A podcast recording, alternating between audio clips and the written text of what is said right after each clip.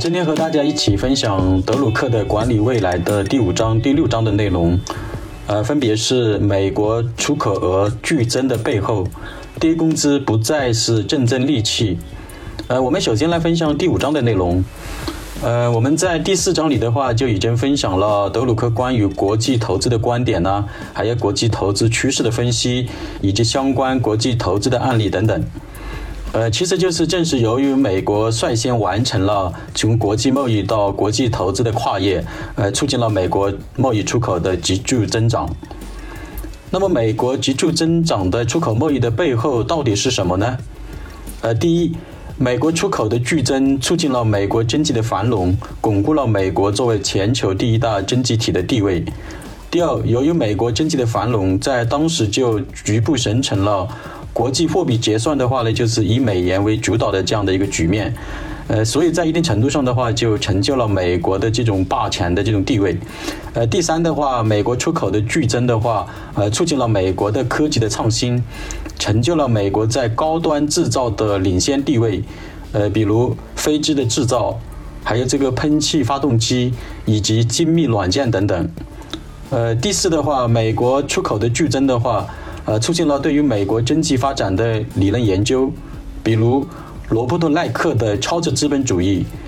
迈克尔·波特的国家竞争优势等，呃，就是这些就是他的写的这个著作。德鲁克在书中提到，对于世界经济而言的话，十九世纪八十年代最大的变化啊，就是美国制造业出口的业务的剧增。在一九八六年一到一九九一年短短的五年时间里的话，呃，就实现了这个制造业出口的双倍的一个增长。德鲁克认为，在美国历史上和经济发展上，在当时贸易出口的增长是空前的，啊，从来没有哪个发达国家在商品制造出口方面的增长的速度啊能够有如此之快的。很显然，在当时的话，啊，美国的话已经是世界上首屈一指的出口大国了。那么在当时的美国的话，出口产品有哪些特色呢？第一，高科技产品的出口增长加快，比如波音飞机、CT 扫描仪、喷气发动机、精密软件等等。第二，大多数出口产品呢都有明确的目标市场，有着明确的目标群体。呃，这些的话主要得益于美国商人的话，啊非常重视市场调研与客户的需求，以客户需求为核心来研发产品、制造产品等。呃，第三的话，日常用品的话也占据了出口总量相当的比例，比方说磁带呀、跑鞋呀，还有牛仔服装以及办公家具等等。那么，美国的那些老板们又是通过什么样的方式，呃，来获得国外客户的认可呢？第一的话，大多数出口的商品的话，都具备极高的商品的附加值。呃，这些附加值的话，主要体现在产品的科技创新的上面。呃，第二的话，在美国人看来的话，他们和目标客户呢拥有相同的品味，还有相同的价值观，还有相同的购物习惯等等。那么在当时来讲的话，哪些企业在出口贸易上最具代表性呢？呃，德鲁克在书中提到了制造飞机的波音公司，制造医疗电子设备的通用电气公司。还有这个制造粘贴标签的三 M 公司等等。那么，美国在当时有哪些主要的竞争优势呢？呃，促进了这个出口的增长呢？第一的话，就是在当真的国际市场上要取得成果的话，呃，需要一项附加的技能。呃，这个附加的技能就是要熟悉这个外汇市场啊，要熟悉这个外汇市场，而且能够来减少外汇的漏损。在卡特总统还有这个里根总统呃执政的这个呃这个呃时候的话呢，呃美国的这个外汇的流失是比较严重的，欧洲和日本的出口呢也存在外汇流失的这种情况，啊就也存在这个外汇流失的问题，呃相对于每个公司来说的话，这种漏损的话，呃是由于这个货币价值的波动造成的，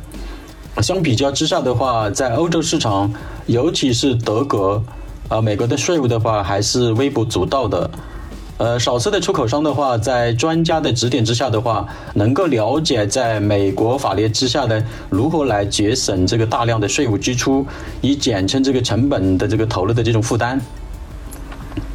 呃，但是现在的话，即使是小型的美国的出口公司的话，也都知道了如何来将这个出口的漏损减少到一个最小的这样的一个损失。呃，这种技巧的话，在当时的话，已经成为美国出口市场的主要的一个竞争手段之一。呃，第二的话，从美国出口额的增长来看的话，出口和国外的制造业的两个行业是相辅相成的。呃，德鲁克提到了，就是说，一旦一个基石密集型产业拥有大量的国外市场份额的时候呢，呃，他们就会在这个国外来成立自己的公司，并在这个国外的话来建立自己的生产的工厂。呃，比方说，美国有一家制造厂商，呃，主要是生产医院传呼系统的，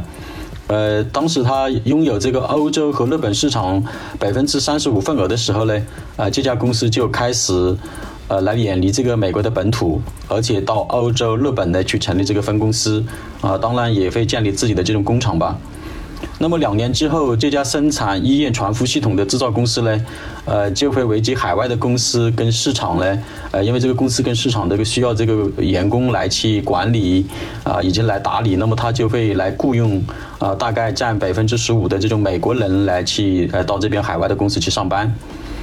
呃，类似这样的制造业的话，这样的话就为这个美国的呃这个就业的这个压力的话呢，呃有效的缓解的话，就做出了呃比较重要的一个贡献吧。呃，第三方面的话就是，嗯，哈佛的哈佛大学的经济学家迈克尔波特写的一本书，就是呃国家竞争优势的这个书里面呢，就提到了一个观点，就是说美国出口的这个助增的话，还来源于美国自身经济的这种结构的这种优势啊等等吧。那么接下来的话，我们一起来分享第六章的内容。低工资不再是竞争利器。那么为什么说低工资不再是竞争利器呢？第一，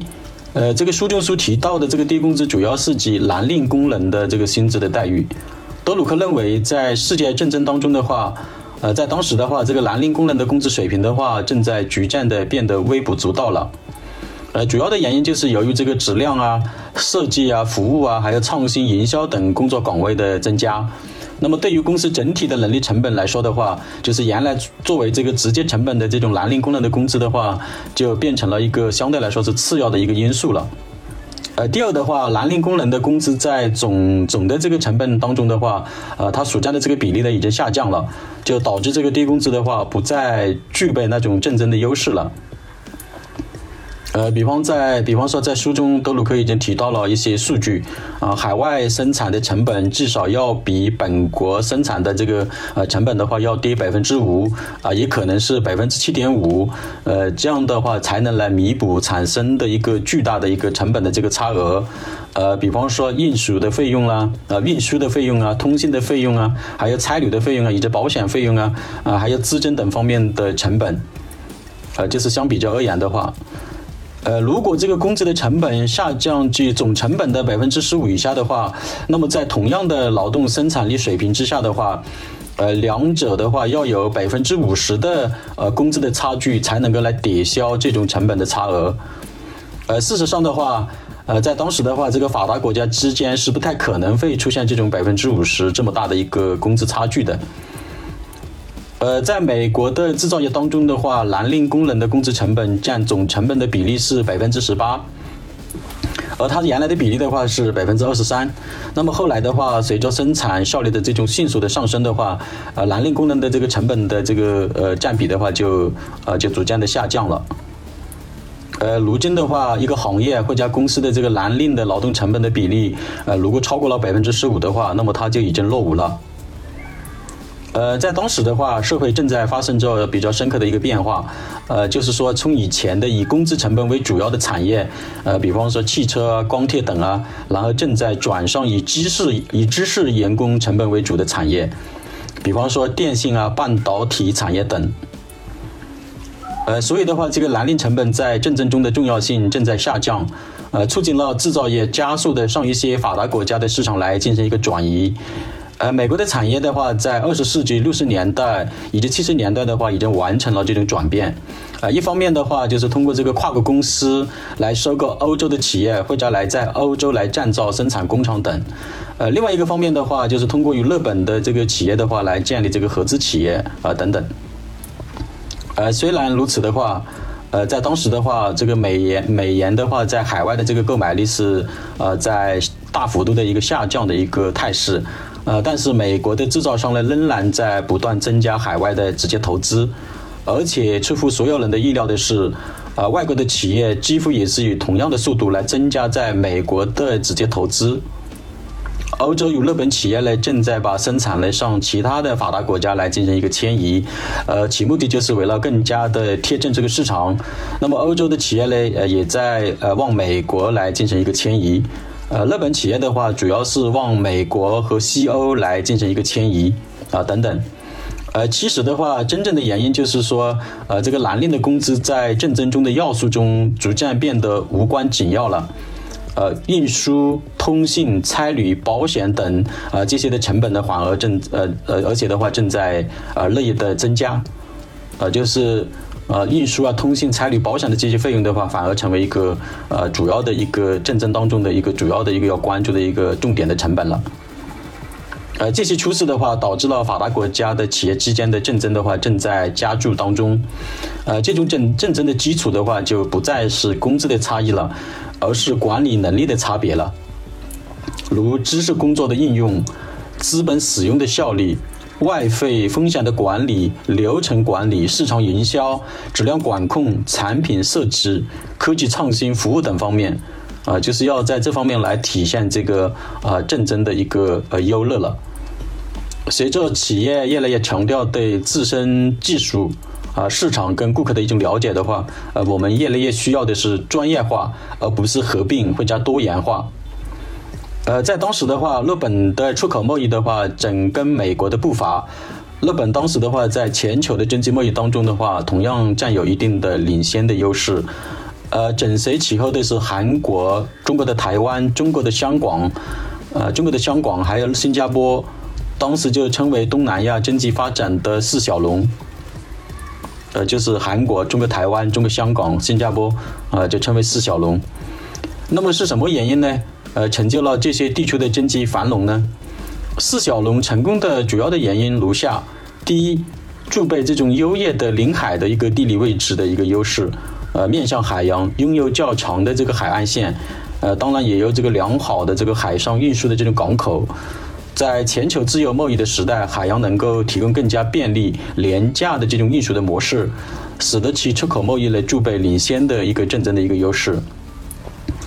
呃，第二的话，这些国家和地区的话，呃，通过学习美国、日本的这种培训的方法，呃，这些国家和地区的话，通过培训，把不能掌握技术、低工资的人们的话，很快培训成为高效率的工人。呃，正是由于低工资的成本优势，加上这些工人们掌握了一定的生产技术，呃，所以就提升了这个生产效率，使得他们的产品的话，在发达国家的市场上呢，呃，就具有一定的竞争优势。第三的话，五十年代的时候呢，普遍推行进口替代的战略模式，着重发展劳动密切型的加工工业。呃，六十年代呢，先后完成从进口替代向出口导向的这种战略的转变。呃，这种情况的话，一直持续到七十年代。呃，第四的话就是这些国家和地区的话，广泛的推行私有制加市场经济相结合的这种经济模式，而且还制定了良好的呃法治体系，来为这个市场经济来进行一个保驾护航。呃，其实呢，私有制还有市场经济以及法治化等呢，呃，都是这个经济发展的这个制制度的一个重要的保障，也是经济快速发展的一个基础。当这个工资不再是总成本的主要的因素的时候呢，依赖低成本劳动力的出口的经济发展模式可能就行不通了。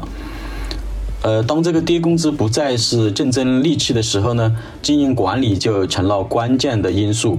而那些贫穷的发展中国家呢，恰恰在经营管理方面的话，呃，处于比较相对落后的一个地位。呃，对于那些发达国家的企业公司来说，啊，这种变化意味着更多的需求。在这些领域中的话，他们具备了更多的发展创新机会。非常感谢您收听本期的节目内容。如果您的公司或者团队有企业管理落地培训或者咨询的需求的话，请加合作微信。